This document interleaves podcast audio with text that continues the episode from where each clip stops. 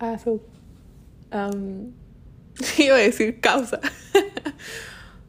He tenido esta idea hace mucho tiempo, por alguna razón, desde el inicio, desde el que volví a nacer en Cristo. Eh, el Señor puso este, este deseo, esta, estas ganas de, y, y también me capacitó de todas las maneras posibles en crear contenido, en, en, ser cosas de creati en hacer cosas de creatividad, en plan videos, en Instagram, YouTube, servir en un ministerio dentro de mi iglesia de comunicaciones.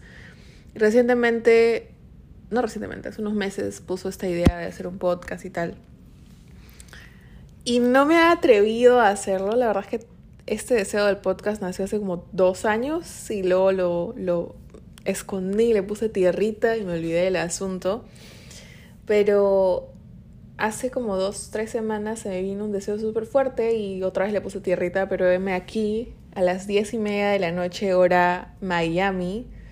Después de mucho, mucho, mucho, mucho tiempo, una Ale de 22 años que se acaba de mudar a Estados Unidos hace ya dos meses y medio, a las diez y media de la noche, después de haber cenado y haber hecho su tarea y estar simplemente de la nada viendo videos en YouTube y veo a esta flaca que de la nada empieza su video de YouTube diciendo que acaba de crear un canal de podcast y que le encanta, o sea, le gusta y no sé qué, y no en plan haciéndome un pitch para que yo vaya y la siga, sino como que simplemente expresando su amor por su podcast y que de verdad le gusta y le fascina y nada, se divierte.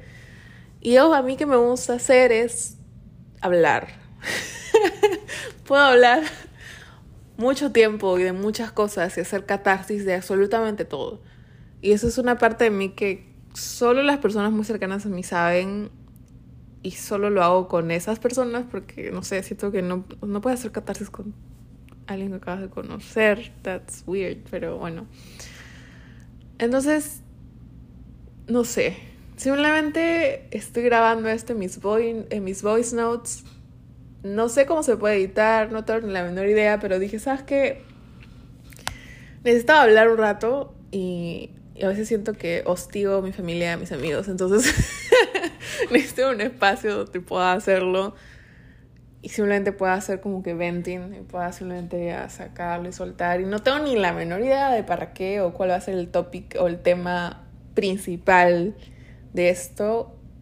Normalmente yo comencé un canal de YouTube hace muchos años y siempre el, main, el, el foco principal fue a través de mi vida, de mi día a día, poder mostrar a Cristo y eso es lo que siempre va a ser el propósito de absolutamente todo lo que hago, ¿no?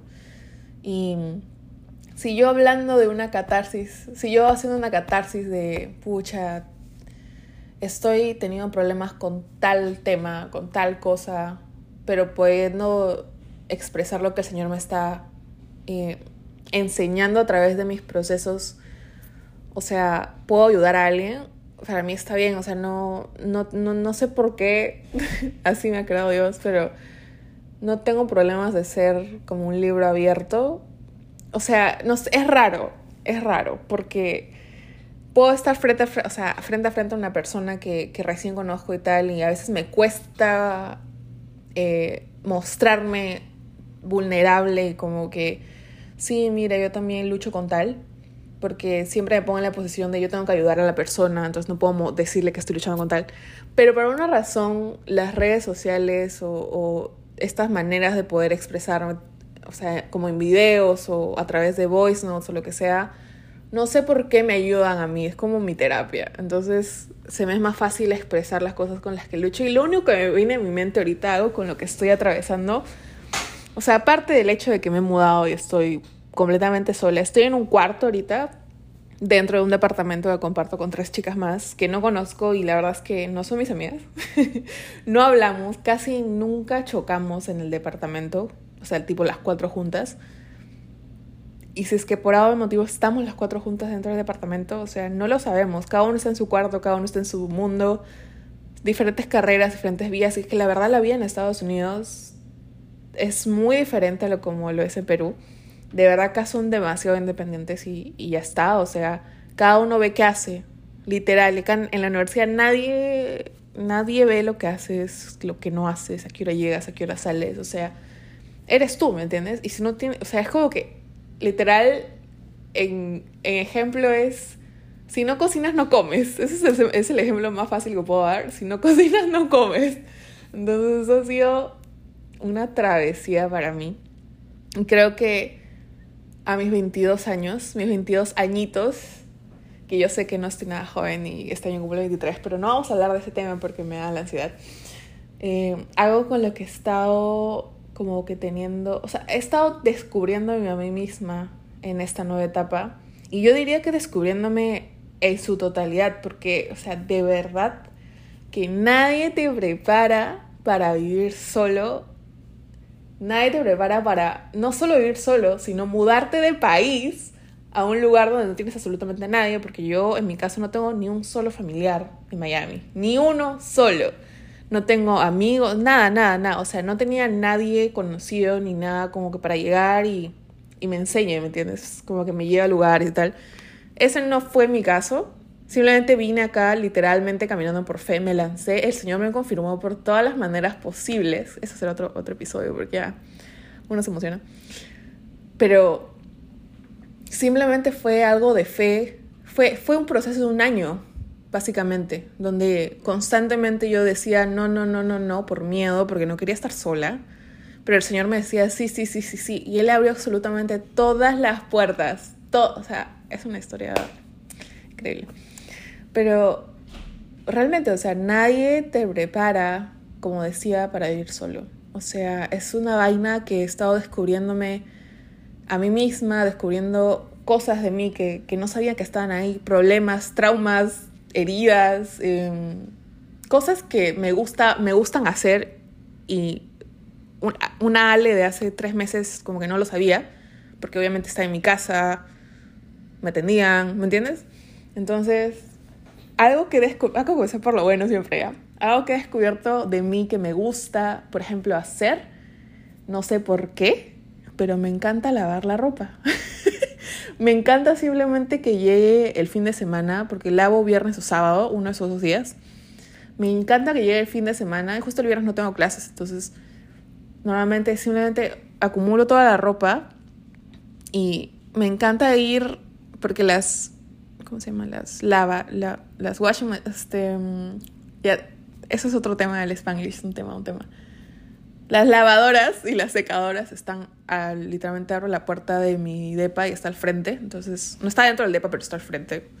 Entonces, este, me encanta simplemente sacar mi cesta llena de ropa sucia, agarrar mi detergente y mi suavizante. ¿Detergente? ¿Se llama detergente? Sí, creo que sí. Bueno, ya. Y mi suavizante y simplemente ir y, y o sea, me encanta eso. Se demora como una hora y media el proceso o casi dos. Pero o sea, me encanta, me encanta, no sé, hay algo que hace como que mi, mi cerebro se, se, se, ponga como que start otra vez. El hecho de llevar la ropa sucia, verla mojada y luego secarla y luego traerla limpiecita y venir y simplemente doblar mi ropa y guardarla y, y como que me resetea la semana. Eso es algo que he descubierto que me encanta hacer ahora que estoy viviendo sola. Algo que con lo que he luchado muchísimo muchísimo es la cocinada, porque yo no soy cocinera, pero hay algo que ahora, después de dos meses y medio, he descubierto que me agrada tener el producto final.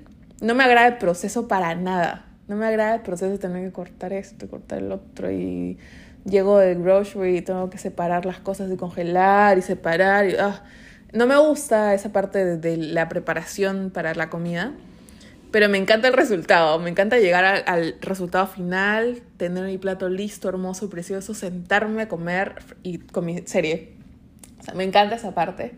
Entonces por eso lo hago. Y algo que al día de hoy ya voy un mes comiendo en casa. O sea, comida hecha por mí. Ya no compro nada, absolutamente nada. De afuera no compro comida delivery, nada, nada, nada. Todo lo que ingiero es comida que he comprado del mercado, o sea, en mis groceries y tal, y lo que cocino. Entonces, obviamente mi, mi, o sea, no sé, me siento proud por eso. Otra cosa que he descubierto que me encanta es el hecho que va de la mano con eso. Eh, ahora, por, por, el mismo hecho de que yo cocino y tal y tal, mi, mi salud ha mejorado, me siento más como que con energía, a pesar de que estoy recuperándome de una semana de morición, porque no es que me pasó, me enfermé. Pero, no sé, o sea, siento que el hecho de simplemente que mi organismo ingiera lo que yo cocino hace que se haya limpiado y me siento mejor, o sea, no sé, fácil es algo psicológico también. Y ahora lo deep. Entre las cosas que no me gustan es que creo que es, es, es, es, el hecho, las noches son las más difíciles. Es como una espada de doble filo porque he descubierto por un lado el lado bueno que de verdad estoy aprendiendo a disfrutar mi soledad, estar sola conmigo misma y estar bien con eso. O sea, sí pasó una etapa de, de depre profunda, pero ahora estoy en, un, en una como que una etapa en la que siento que estoy feliz estando sola me, divierto, o sea, yo mismo me divierto, o sea, es como que me, me, gusta mi espacio y tal, pero el downside, o sea, la otra parte, la otra cara de la moneda es que las noches siguen siendo las más difíciles para mí y los fines de semana.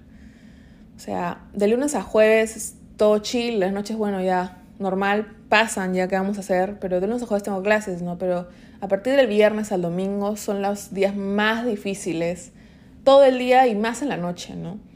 Porque yo estaba acostumbrada a cierta rutina todos los fines de semana, ¿no?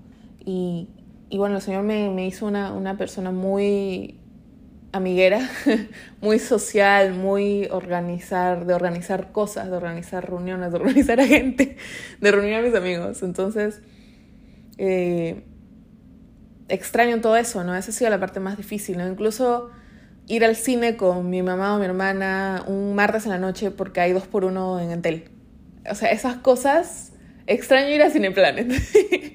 o los domingos después de la iglesia, ir con mi papá y con mi tía, con mi abuelita.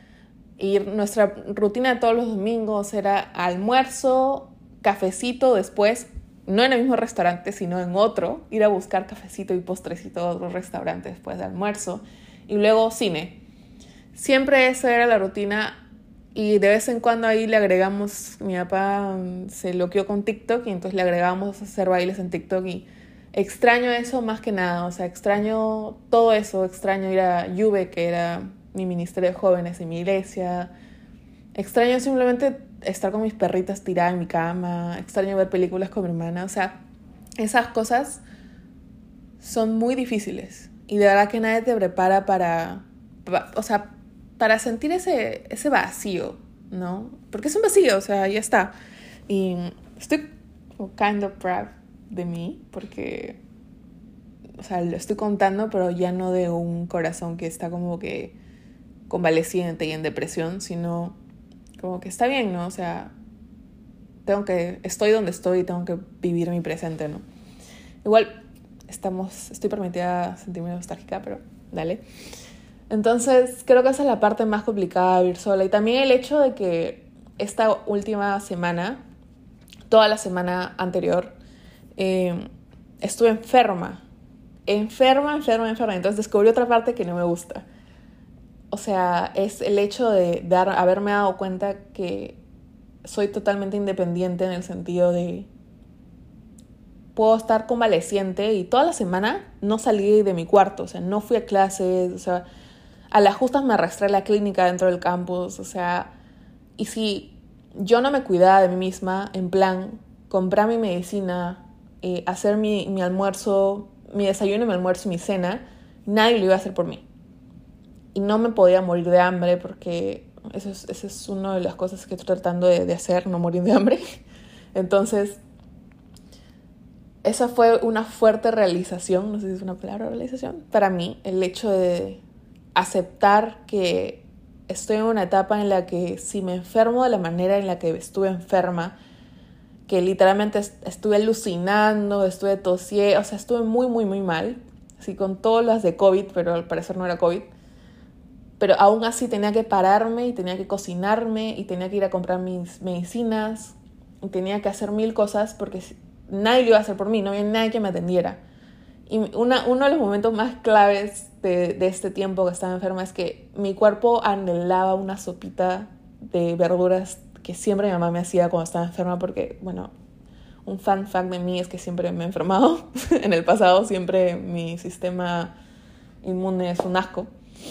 Entonces, anhelaba eso y no tenía forma de hacer la sopa porque no tenía los ingredientes, no tenía las fuerzas y, no, y no tenía nadie. Entonces, como que todo mal. Entonces, fue muy fuerte poder aceptar el hecho de que, ok, estoy aquí sola. Y si. Y, yo, y todo, el, todo, todo el tiempo de esa semana fue. Mi mentalidad fue enfermo que come no muere. Entonces, eso fue lo único que me ayudó a levantarme en la cama y decir: tienes que comer, Ale tienes que comer lo que puedas comer, pero tienes que comer. O sea, no puedes estar toda la semana sin comer porque no hay nadie que va a hacerte la comida, ¿me entiendes? Entonces fue muy duro. Y es una de las cosas, ¿no? O sea, es una independencia totalmente rara porque no soy independiente tipo financieramente, pero en todo lo demás sí. Entonces es como que raro, no sé. Pero creo que ya va a ser demasiado largo este podcast. Pero normalmente los podcasts son como de 40 minutos, pero no. Pero no sé si mi memoria me va a alcanzar. No sé qué hay mejores maneras de. Pero bueno, ya. otra de las cosas que. Ah, esto va a ser muy deep. ¿Será que lo comparto? Creo que lo más difícil y lo, o sea, lo más deep y lo más un poco sad, creo creo que para mí personalmente fue el hecho de darme cuenta de verdad qué tan bendecida eh, había sido y soy, pero había sido yo, o sea, mi vida allá en Perú, con la familia que tengo, ¿no? Y, yo digo que esto es un tema muy como deep, porque personalmente mi, el tema de la familia para mí es un tema, siempre ha sido un tema muy complicado de tocar, etc, etc, etc, por cosas que pasaron. Em, pero el Señor de verdad, o sea, ha sanado tantas cosas en mi familia, en mi relación con mi familia, mi relación con mi hermana, mi relación con mi mamá, mi relación con mi papá. O sea, ha sido, ha sido y sigue siendo un proceso hermoso, doloroso, eh, con dolores de cabeza, caídas, etc. Pero creo que digo que es sad porque el hecho de algo que me di cuenta es que, wow, o sea, primero de mí misma, ¿no? Es como darme cuenta de mi corazón es, es, era tan duro y tan así lleno de orgullo que el Señor, conociéndome, conociéndome más que cualquier persona, incluso conociéndome más que yo misma, me tuvo que sacar literalmente de mi zona de confort, de mi casa, de mi hogar, de, mi seguridad, entre comillas, de todo, para que yo recién me pueda dar cuenta lo bendecida que soy por tener la familia que tengo, ¿no? Y eh, que de verdad, o sea, él me había dado mucho más de lo que yo pude haber pedido o imaginado, pero no me había dado cuenta hasta que vine aquí y estoy sola, ¿no? Entonces, esa es la parte sad, como que, wow, o sea, mi corazón era, está como que, ¿qué, tan, qué tal dureza de corazón, ¿entiendes? Pero la parte linda y, y, como emotiva y la, la, buena parte es que, o sea, puedo decir abiertamente y, les he dicho a ellos también, ¿no? Que, que los extraño, ¿no? Y que los amo y que extraño incluso las cosas más cotidianas, ¿no? O sea, como ya he dado ejemplos hace un rato, ¿no? O sea, tuve que irme de, mi casa por ya dos meses y medio para apreciar a mi familia recién, ¿no? Entonces, esa es una moraleja de, a las personas que aprecien a su familia, porque más allá de los amigos y etcétera, tu familia de verdad es, son las personas que más te conocen y las que van a estar ahí. Sobre todo y para todo. Y eso es algo que personalmente ha sido un gran, como que eye-opener, un gran descubrimiento, porque yo siempre fui de las personas que se refugiaban en sus amistades y dejaba a su familia de lado. Y ahora me he dado cuenta que, wow, o sea, nada que ver, ¿no? O sea, amo a mis amigos y todo, pero mi familia es, mi, es el primer lugar, ¿no? Entonces, es algo con lo que sigo trabajando, no, no va a cambiar de la noche a la mañana ciertas cositas que, que puedo tener, etcétera, o cómo puedo reaccionar y tal. Pero creo que el primer paso de, del éxito es aceptarlo y, y saberlo, ¿no? Entonces ahora lo sé y estamos trabajando, trabajando, trabajando para, para mejorar cada día. Y otra parte ahora, siguiendo con eso, es la parte de las amistades, ¿no? Por ejemplo, no por ejemplo, como ya dije, yo siempre fui de las personas que se refugiaba demasiado en sus amigos y, y, soy muy amiguera, ¿no? Y siempre, siempre he dicho, ¿no? Que una vez que tú eres parte de mi gente, así como que entre comillas mi gente, eres mi familia, ¿no? Y ya está, o sea, no, no hay más. Una vez que pasas esa barrera y te conviertes en mi familia, ya está, o sea, no, nadie, nadie te remueve, ya ahí quedas, ¿entiendes? Pero venir aquí, o sea, causa, o sea, de verdad tú te das cuenta, eh, va a sonar demasiado cliché, pero de verdad te das cuenta de las personas, o sea, quiénes son de verdad tus, tus, tus amigos, de verdad.